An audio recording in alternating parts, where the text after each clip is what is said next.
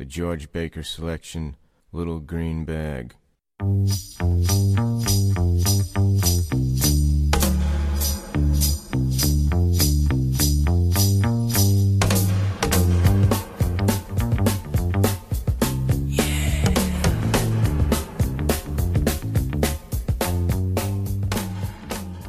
Abracadapod module 198, bonjour. Aujourd'hui dans la série Jetlag d'Abracadapod, non pas la série Jetly, mais la série Jetlag, la spéciale tant attendue Quentin Jérôme Tarantino, plus connu sous le nom de Quentin Tarantino. Aujourd'hui une émission décalage horaire, une émission disjointe, une émission fracturée, fragmentée comme les films de Tarantino, qui mélange les genres les actes de son film avec une bravoure digne d'un Scorsese euh, moderne et qui revient ces jours-ci avec Once Upon a Time in Hollywood, sa lettre d'amour aux années 70, un film où Leonardo DiCaprio joue un acteur et Brad Pitt sa doublure lumière et tous les deux sont les voisins de Sharon Tate, à l'aube des meurtres de Charles Manson. Le film a également des très gros stars comme Al Pacino et Burt Reynolds et sera un des films très attendus de 2019. Je crois même que Burt Reynolds joue le rôle de Span, du ranch Span, qui a accueilli la famille Manson,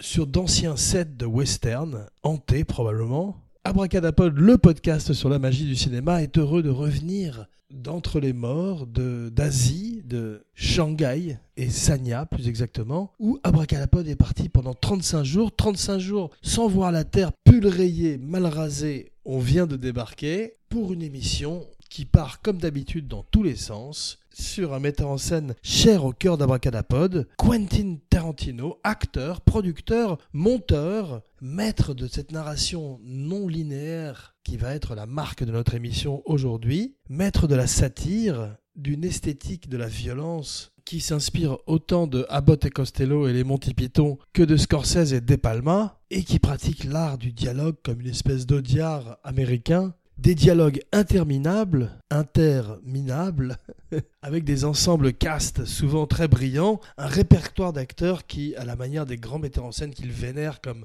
Don Siegel, Jean Vénère, Signing Off, ou comme on a vu Brian De Palma, il utilise souvent les mêmes acteurs qui ont avec lui un raccourci et un dialogue, des motifs, comme il le dit lui-même, à travers ses films. On va étudier aujourd'hui, on va se pencher avec amour sur sa filmographie et commencer. I didn't go to film school, I went to films, disait Quentin Tarantino, maître du film néo-noir, des références pop culture qui deviendraient la marque du cinéma américain et donnerait naissance à une industrie, un genre à part entière de films qui sont euh, tarantinesques et souvent beaucoup moins bons que les films originaux de Tarantino, dont ce qui reste de mieux à la fin sont souvent les soundtracks. Abracadapod dit souvent que Tarantino est un meilleur DJ que metteur en scène, et les bandes son de ces films qui couvrent les années 60, 70, 80 sont souvent le meilleur de ce qui se fait euh, aussi bien dans les westerns spaghetti qu'il vénère, les films de kung-fu, le funk, la surf music et le rhythm and blues. Aujourd'hui, notre histoire commence en 1963. Nous faisons un bond en arrière dans le temps à Knoxville, Tennessee, la ville qui a également donné son nom à Johnny Knoxville, un des créateurs de Jackass, un acteur mésestimé d'après Abacadapod, qui, s'il avait travaillé dans les années 70, aurait pu avoir une carrière à la Harry Dean Stanton. Donc, le petit Tarantino, né à Knoxville dans le Tennessee, fils unique de Connie McHugh et Tony Tarantino. Quentin le dit lui-même, Well, I never knew my father. That's the thing, I never knew him. He wanted to be an actor. Now he is an actor only because he has my last name. But he was never part of my life. I didn't know him. I've never met him. Il raconterait également en interview plus tard que dans un bar un jour, il sent une présence au-dessus de sa table. C'est son père qui est revenu bien des années plus tard alors que Tarantino est maintenant une star, un metteur en scène star. C'est un des rares metteurs en scène du cinéma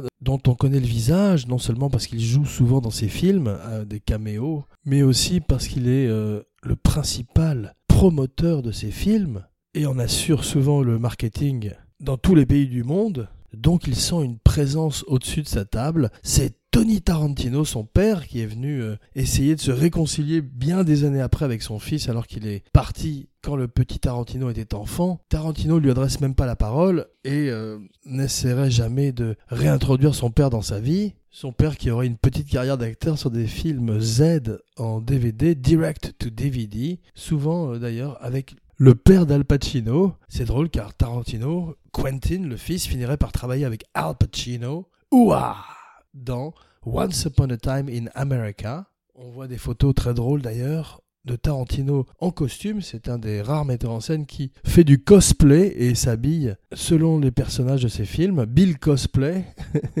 Il était habillé en cowboy pour Django Unchained et Hateful Eight. Il était habillé en kung-fu, un peu à la Steven Seagal, comme un gros homme dans un kimono pour Kill Bill. Et pour Once Upon a Time in America, qui couvre la période 60s, le Flower Power, le Summer of Love, il porte une chemise psychédélique et un bandana dans les cheveux. Bandana, Bandapar, le nom de sa maison de production, d'après le film de Jean-Luc Godard, dont il s'inspirait pour Pulp Fiction, et dont il est un très grand fan. C'est avant tout un super fan, un super cinéphile à la manière de Scorsese ou De Palma. Il a vu tous les films et s'inspire aussi bien du cinéma asiatique. On dit qu'il a beaucoup volé à City on Fire, un film de Hong Kong pour son premier film Réservoir Dogs, mais également au cinéma de Leon, bien sûr, et tous les films de Sergio Corbucci. Tarantino est avant tout euh, un fan de cinéma. Brad Pitt dit que quand on entre sur le plateau de ses films, c'est comme dans une église, une église dédiée, un hôtel dédié au cinéma. Et Tarantino qui a récupéré un, cinéma, le New Beverly, je crois, à Los Angeles, programme souvent des copies en 35 mm ou en 70 mm de films, en particulier des films des années 70, cet âge d'or cher à Tarantino et à Abracadapod, qu'il visite à nouveau après des films comme Jackie Brown avec Once Upon a Time in Hollywood.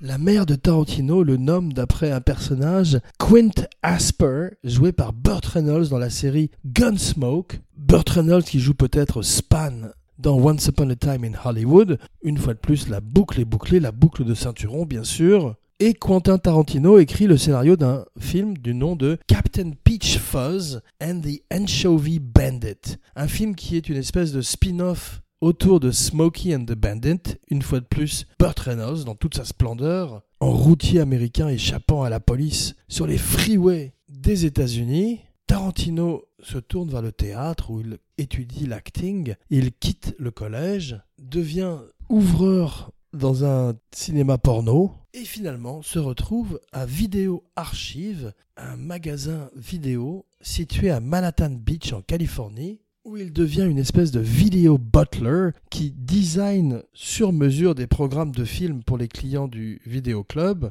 et leur conseille aussi bien des films étrangers que des films obscurs des années 60, 50, 70, selon leur goût, une espèce de Uber Video Clark qui finit par rencontrer Lawrence Bender dans une soirée à Hollywood. Lawrence Bender qui l'encourage à écrire son propre scénario. Ce scénario est l'embryon de Pulp Fiction. Il porte la marque de l'amour pour les années 70 et pour cette littérature B et ces polars qui ont bercé sa jeunesse à la télévision et au cinéma, et écrit en 1987 My Best Friend's Birthday, qui serait détruit dans un incendie et qui servirait de base au script de True Romance quelques années plus tard. Au début des années 90, une décade importante pour Tarantino, il écrit pour Robert Kurtzman le scénario de From Dusk Till Dawn, qui deviendrait un film d'un de ses amis, Robert Rodriguez, qui a une très belle carrière depuis El Mariachi, et qui est un film un peu raté car il mélange l'horreur et le polar de façon un petit peu scolaire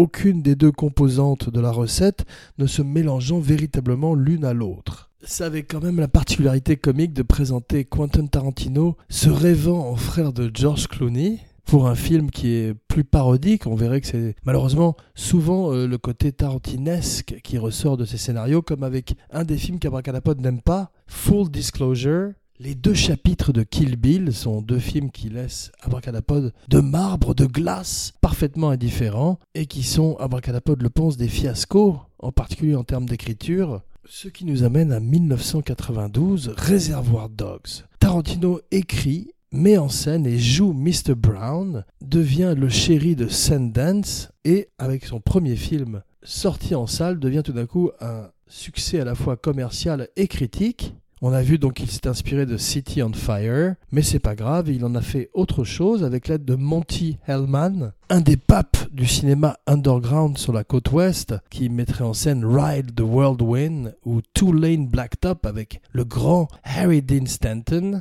Monty Hellman croise la route du jeune Tarantino, le branche sur Richard Gladstein, qui à l'époque est le patron d'Artisan, qui deviendrait par la suite Lionsgate, et Harvey Keitel lit le script et contribue au financement et à la coproduction. Il devient une partie très importante du succès du film. L'année suivante sort True Romance, un des meilleurs films de Tony Scott, RIP, le frère de Ridley Scott.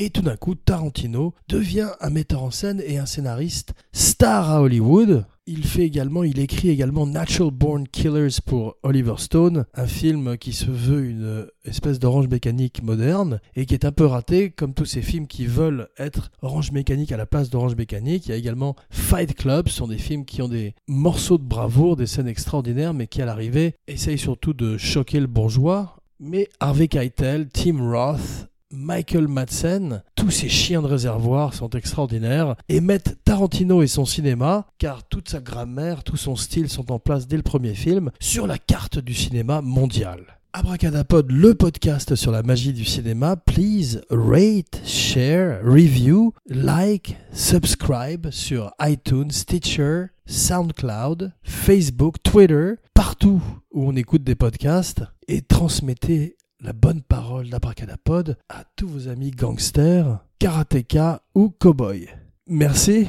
Tarantino euh, est très célèbre tout d'un coup. Tout le monde veut travailler avec lui à Hollywood. Ses bandes son se vendent partout dans le monde et sont numéro un au hit parade de toutes les radios. Il refuse The Rock, il refuse Speed. Un comique à l'époque ferait la vanne que c'est la première fois que Tarantino refuse du Speed. il refuse Men in Black, Peut-être que le look de Reservoir Dogs a inspiré celui de Men in Black, quand on y réfléchit, et donc part pour Amsterdam faire plein de drogues et écrire Pulp Fiction avec Roger Avary, qui connaîtrait par la suite des déboires euh, avec la loi, je crois. Il aurait des problèmes de driving under the influence. Une avarie pour avarie, si on devait résumer de façon un petit peu grossière. Et il a quitté le cinéma mondial alors que Tarantino, qui coécrit avec lui Pulp Fiction, son meilleur film, passe tout d'un coup une vitesse supérieure, gagne la Palme d'Or à Cannes et devient tout d'un coup un metteur en scène très important dans le cinéma mondial, réinventant non seulement la grammaire des films de gangsters pour le 21e siècle, mais également le cinéma avec une écriture plus ludique, plus irrévérencieuse, qui sample allègrement tous les films que Tarantino adore. On sent une très forte influence de Don Siegel dans toute la première partie de sa carrière. Des films comme Charlie Varick baignent l'ambiance de Jackie Brown, un autre de ses très bons films, d'après Elmore Leonard, Rum Punch, qu'il adapte magnifiquement avec Robert Foster et la grande Pam Grier, l'égérie de la Black Exploitation, qu'il ramène au premier plan du cinéma. Il donnerait une seconde chance également à John Travolta dans Pulp Fiction et plein d'autres acteurs à travers sa carrière, les acteurs sinon oubliés du moins travaillant beaucoup moins. Et il continue avec Once Upon a Time in Hollywood. Il donne également sa première chance, ou en tous les cas met de façon spectaculaire en lumière le talent de Samuel Jackson dans Pulp Fiction. Samuel Jackson qui avait déjà travaillé avec Spike Lee pour Jungle Fever donc, et qui avec Pulp Fiction trouve un des plus beaux rôles de sa carrière très tôt dans sa carrière. Le budget de Pulp Fiction est de 8 millions et demi de dollars, il en remporte 200 millions à travers le monde. C'est un énorme succès également avec les critiques. Et Tarantino a du mal à retrouver un énorme succès par la suite. Jackie Brown est un très bon film mais ne marche pas très très bien. Il lui permet de rencontrer Bobby De Niro, Robert De Niro, une des autres grandes figures du cinéma mondial, qui apparemment rejoindrait Joachim Phoenix ces jours-ci pour un film sur le Joker sans Batman, un film qui raconte la montée du Joker à travers le Gotham des années 80 et qui référence les films de gangsters de cette époque plus que les films de comic books et super-héros. Elmore Leonard dirait que des 26 adaptations qui ont été faites de ses livres, Jackie Brown est sa préférée. Parlons maintenant brièvement de l'éléphant dans la pièce, The Elephant in the Room, le gros monstrueux Harvey Weinstein, qui produit tous les premiers films de Tarantino et l'aide à devenir une figure importante à Hollywood. On dirait de Miramax que c'est The House That Quentin Built et que Tarantino est fatalement, sinon complice, du moins a été témoin de beaucoup de choses affreuses perpétuées par Weinstein. Donc, Abracadapod, le podcast sur la magie du cinéma, ne pouvait pas ne pas en parler aujourd'hui, mais n'en parlera pas plus avant. Tarantino essaye de monter Inglorious Bastards qu'il a écrit. Il ne peut pas, fait Kill Bill, une autre histoire de vengeance, un thème qui courrait à travers la plupart des films de sa carrière. Ça se gâte avec Kill Bill, pas de scénario. Il martyrise Uma Thurman, qui euh, est très blessée d'ailleurs physiquement et psychologiquement, en particulier dans un accident de voiture dont elle a parlé récemment. Tarantino n'aurait pas complètement respecté les règles de sécurité. À propos suit Death Proof,